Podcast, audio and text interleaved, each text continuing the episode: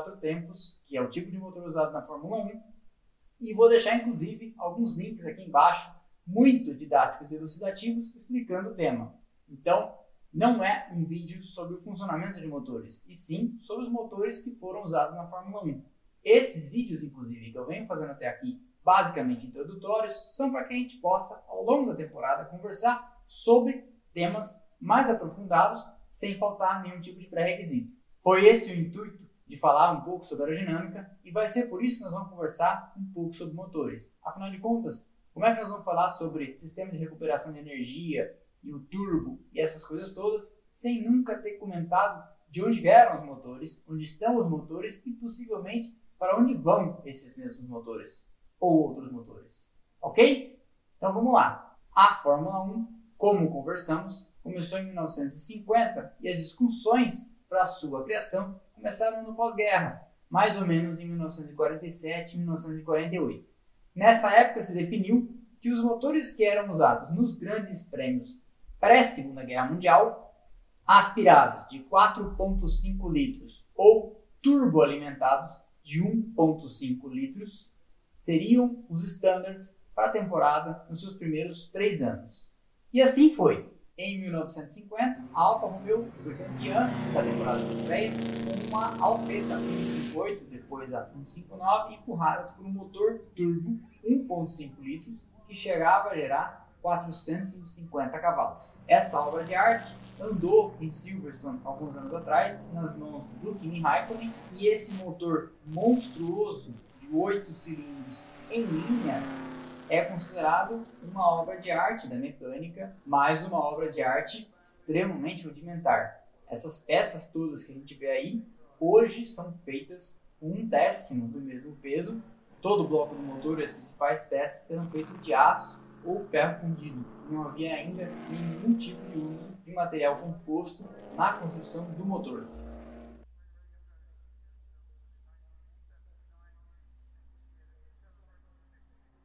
Nessa mesma primeira temporada, a Maserati corria com, com 4 cilindros em linha, 1.5 litros, também turbo. A Ferrari, por sua vez, nesse primeiro ano, testou todas as formas possíveis, correndo com motores turbo e motores atmosféricos, correndo com 4.5 litros, correndo com 1.5, 2.0 e 3.3, sempre V12. V12 que seria inclusive a marca registrada da Ferrari por muitas décadas. Já os construtores ingleses corriam com os motores da ERA, a English Racing Automobiles, de 6 cilindros em linha com 1.5 litros turbo. E os franceses da Talbot Lago corriam com um 4.5 litros aspirado gigantesco. Passados esses primeiros três anos, o regulamento muda e os motores aspirados têm a capacidade reduzida de até 4,5 litros para 2,5 litros. Eu estava pensando aqui, no começo eu disse ia explicar sobre o funcionamento dos motores, mas talvez seja importante explicar pelo menos duas coisas muito elementares: litros e cilindros. O que é isso afinal? Bem, um motor a combustão interna tem uma câmara de, o próprio nome diz, combustão. E esse lugar se chama cilindro. É nesse local em que o oxigênio e o combustível são misturados, comprimidos, explodem e geram a força que faz o motor rodar. Quantos cilindros e a forma em que eles são dispostos vai depender do trabalho que você precisa que esse motor desempenhe. Mas, basicamente, para os fins que nós vamos conversar aqui nesse episódio, motores em linha, mais ou menos até 1960, e motores em formato V, daí para frente até hoje, são basicamente tudo que foi usado. Os motores em linha, conceitualmente, são muito parecidos com os motores dos nossos carros de rua e foram utilizados na Fórmula 1 mais ou menos ali até 1960. Os motores em formato V predominaram na Fórmula 1 de 1960 para cá e até hoje. E dos carros que você encontra no mercado por aí, você vai encontrar mais facilmente os motores V em veículos destinados a performance ou carros esporte de desempenho. A medida de litros no motor não tem nada a ver com o tanque de combustível, tem a ver com o volume dessa câmara de combustão correspondente aos cilindros. É a soma do volume cúbico de todos os cilindros vai ser a quantidade de litros de um motor. Dito isso, acho que a gente pode então falar com mais naturalidade de litros e cilindros. Pois bem, em 1954, então, passa a valer um regulamento que diminui a quantidade de litros do motor aspirado para 2,5. Os motores turbo, por sua vez, também tinham sua capacidade limitada, mas nesse período entre 54 e 60, ninguém se preocupou muito em fazer motores turbo, nenhuma montadora colocou motores turbo para empurrar os carros da Fórmula 1. Os primeiros oito anos da Fórmula 1 de 50 a 58, foram uma época ditada pela força bruta dos motores. Os fabricantes procuravam fazer o motor maior e mais poderoso possível, não se importando muito com carros ágeis e fáceis de virar nas curvas. Foram os ingleses que começaram a ter essa grande sacada e pensar que às vezes a caneta, no caso o motor menor, poderia ser mais forte que a espada. No caso, esses gigantes que a Ferrari, a Maserati, a Mercedes faziam. Mas aí, em 58, os ingleses têm a grande sacada de pensar que um carro mais manobrável podia ser útil para não ganhar as corridas só na força bruta, e sim na manobrabilidade, na agilidade de um carro, na capacidade de fazer com que ele acelerasse, mas também conseguisse frear muito rápido. É nessa época então que começam a surgir os motores traseiros, para claro descontentamento do Enzo Ferrari, que sabia que tem que fazer carros com estrutura e chassi diferentes para Alemã e para a Fórmula 1, para ele ia sair mais caro. Só que o Enzo tem que dar o braço a torcer, porque ele começa a ver que a Cooper com Jack Brabham vence 59 e 60. E aí ele percebe que de fato a coisa funciona, porque no primeiro ano que a Ferrari usa um motor traseiro, em 61, ela já é campeã de cara com o Phil Hill. É em 61 também que entra em vigor um novo regulamento técnico. Os motores que tinham inicialmente sido reduzidos de 4,5 para 2,5 litros tinham sido então reduzidos novamente para 1,5 litros. Isso despertou muitas críticas. Portanto, não é de hoje que o pessoal reclama dos motores da Fórmula 1. A reclamação básica era que os carros tinham ficado pouco potentes mas ainda assim, no intervalo em que esse regulamento imperou, entre 61 e 65, o fato é que a potência dos carros aumentou em mais ou menos 50%. E lá em 65 os carros já viravam bem mais rápido que em 1961 e muito mais rápido que os carros de motor dianteiro da década anterior. Para você perceber como o saudosismo em 60 era parecido com o saudosismo de hoje e que todo mundo sempre vai dizer que antigamente era muito melhor. Atendendo à reclamação da crítica especializada, dos torcedores e das montadoras, a Fórmula 1 decide mudar o regulamento técnico em 66. Muito porque os carros de esporte protótipo em Le Mans estavam já registrando tempos melhores que os da Fórmula 1 nos circuitos iguais em que eles corriam e estava ficando chato.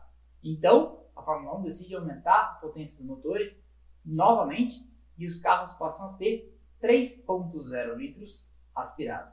Sob esse regulamento, em 67 começa a era do motor Ford Cosworth DFV, um motor que empurrou uma geração, na verdade duas gerações, porque o último descendente do DFV, o DFZ de zebra, empurrou a equipe Zack Speed na Fórmula 1 em 1985, guiada pelo inglês Martin Brundle.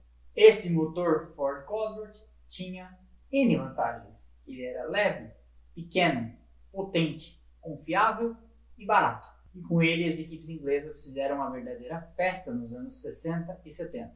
E na verdade, se a gente for pensar bem, e cabe aqui talvez um episódio spin-off desse aqui, para falar só desse aspecto, a grande briga Ford versus Ferrari em Le Mans teve um aspecto muito importante na Fórmula 1, porque a Ford veio para a Fórmula 1 e fez uma verdadeira rapa, deixando só as sobras para a Ferrari.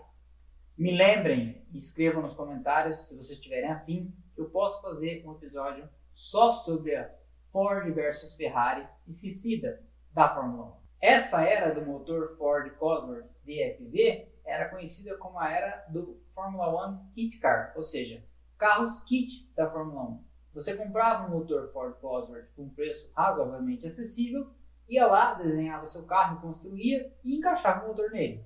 Muita gente fez isso Muitas equipes foram empurradas por esse motor, inclusive a Cooper Sucker Fittipaldi. Nessa época, o grid era composto basicamente por 90% de Ford Cosworth DFV, dois carros da Ferrari com o V12 flat, ou seja, um V12 deitado, e os V12 da Matra, que era uma fabricante francesa de foguetes, e da BRM.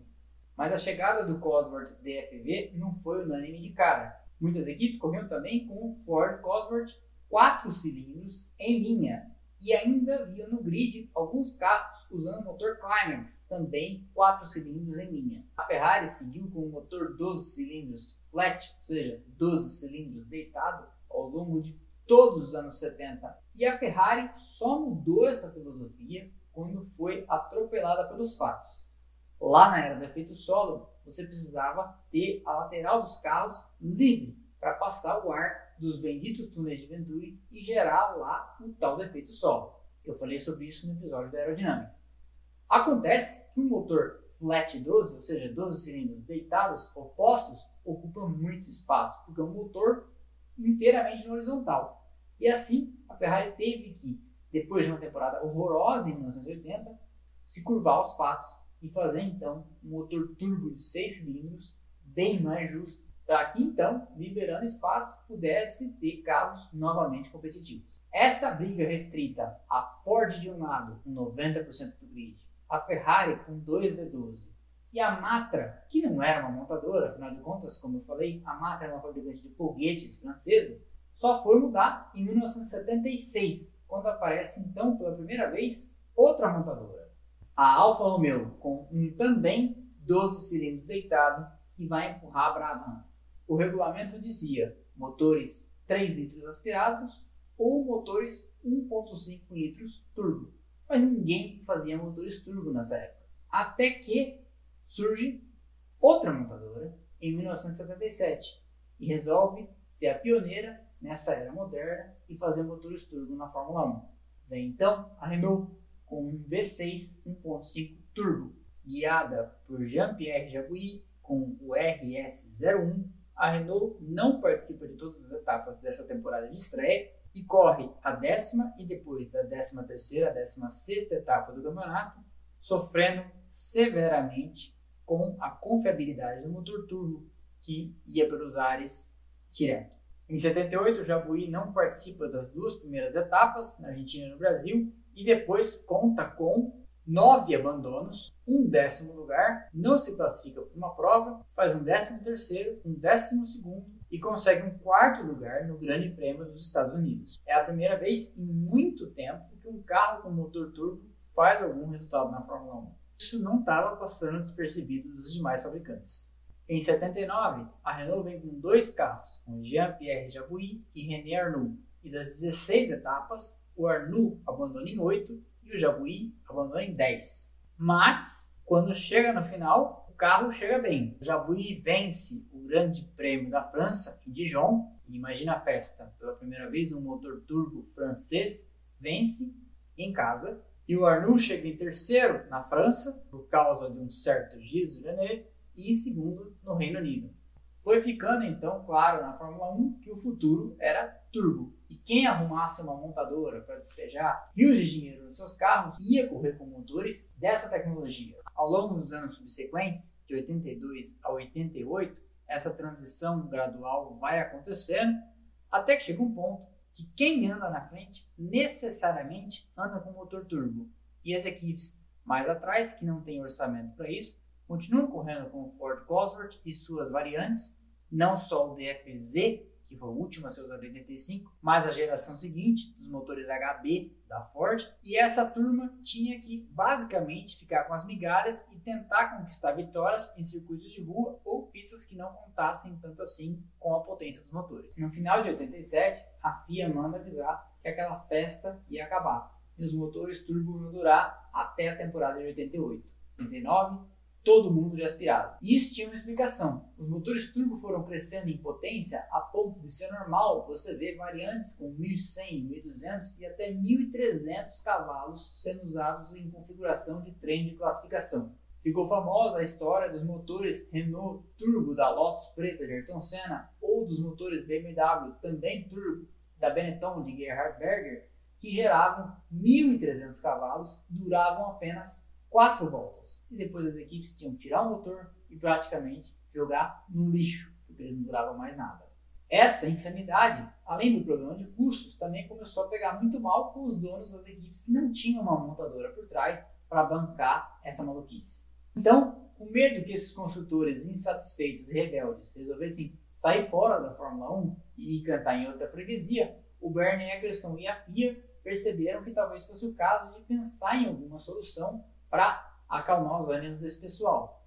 Afinal de contas, ele queria manter todo mundo debaixo do guarda-chuva da FOCA, a Formula One Constructors Association, eu já expliquei no episódio 2 sobre o que se trata essa aliança. Mas enfim, a questão foi que os motores turbo foram proibidos a bem de tentar juntar o pelotão. E aqui, mais uma vez, tá vendo como não é de hoje que o pessoal reclama que as coisas são díspares? A culpa não é da Mercedes nem do Hamilton. Com a proibição dos motores turbo, a Fórmula 1 viu uma longa era aspirada entre 1989 e 2013. E basicamente, e eu estou dizendo basicamente, porque é claro que não dá para ignorar a melhoria na construção dos motores ao longo de todo esse tempo, muito do que se viu foi a redução na capacidade em litros. E essas foram basicamente as mudanças em termos de regulamento. No final de 95, na esteira da temporada horrorosa e sombria de 94, a FIA determina que as equipes reduzam a capacidade dos motores de 3.5 para 3.0 e vai lá todo mundo redesenhar os motores. Essa especificação de 3.0 dura até a temporada de 2006, quando então a FIA baixa novamente a capacidade para 2.4 litros. Em 2006, inclusive, é registrada a maior rotação da história de um motor de Fórmula 1, com os carros registrando 20 mil RPM.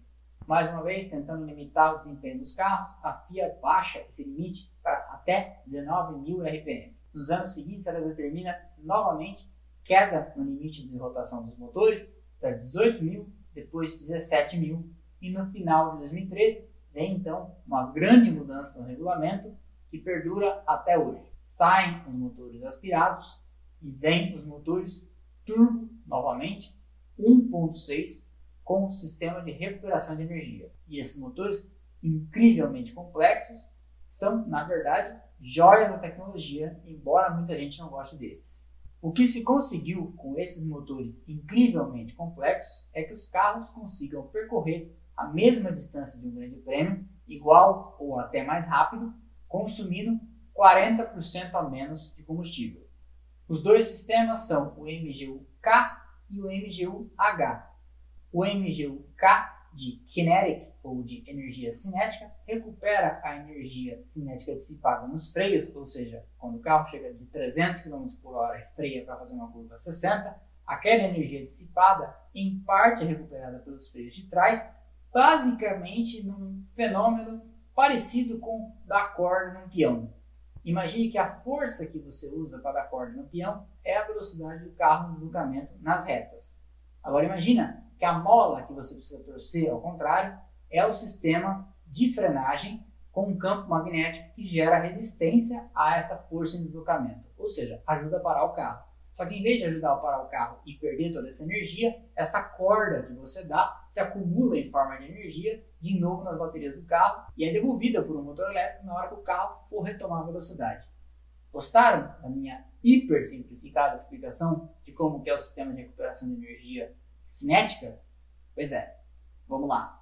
O MGU-H, e é H por causa de heat, que é calor em inglês, capta energia dissipada pelos escapes dos motores, pelos gases quentes que saem do motor, que toca uma pequena turbina, e essa turbina, que gira a 150 mil RPMs, gera energia elétrica que é acumulada e quando o piloto tira o pé do acelerador e a turbina do turbo perderia potência, entra em ação esse motor elétrico e mantém a turbina rodando na mesma velocidade de sempre, e assim não há o tal do turbo lag, aquele atraso da entrada do turbo que dá força para o motor. Isso aumentou em muito a eficiência dos carros de Fórmula 1. Por outro lado, diminuiu muito também o barulho dos motores, que era algo muito característico e muito apreciado pelos fãs.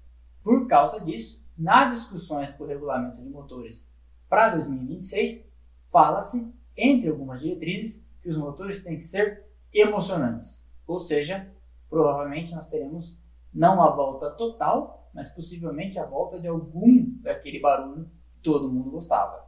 Mas a verdade é que a discussão sobre o que vai ser dos motores é uma discussão mais ampla e é uma discussão que passa por o que vai ser da própria Fórmula 1. Afinal de contas, hoje, sem a publicidade do cigarro, nós temos uma categoria muito dependente das montadoras. E as montadoras só vão continuar despejando esse mundaréu de dinheiro se houver algum interesse científico para elas no desenvolvimento de tecnologia. Essa encruzilhada da indústria automobilística passa a ser, portanto, uma encruzilhada da própria Fórmula 1, a não ser que ela decida ser uma categoria, como eu falei em outro episódio, de mero entretenimento, como é a NASCAR. E aí ela não vai mais ser uma categoria laboratório de tecnologia como ela foi até hoje. Por essas e outras, que soa meio anacrônico, ficar falando mal dos motores dos carros de corrida atuais. Afinal de contas, eles são o que há de mais moderno em matéria de se fazer um carro de competição andar para frente e depressa. Em 1965, o motor Ford Cosworth DFV era o que havia de mais moderno. Em 1989, o Honda V10 do Ayrton Senna era o que havia de mais moderno. E hoje, esses motores híbridos são o que há de mais moderno. Então, se você gosta da Fórmula 1, você se acostumou a gostar desse laboratório bilionário de tecnologia. A tecnologia não vai parar de avançar para agradar dúzia de excêntricos como nós que gostam de barulho. Afinal de contas, quem paga a conta precisa de algo relevante para valer a pena e fazer sentido esse monte de dinheiro que se joga nessa categoria. Então, aproveite esses V6 que não fazem muito barulho, porque se a Fórmula 1 continuar avançando com a tecnologia, como ela fez até hoje, possivelmente daqui a 10 anos nem V6 Turbo a gente tenha mais para reclamar. E esse foi o episódio sobre motores do Splash Go. Eu espero que vocês tenham gostado. Na semana que vem tem mais. Curta e se inscreva para receber notificação dos próximos vídeos. Se você não segue ainda, siga splashandgo.podcast no Instagram. E eu te vejo aqui semana que vem. Valeu? Um abraço e até a próxima.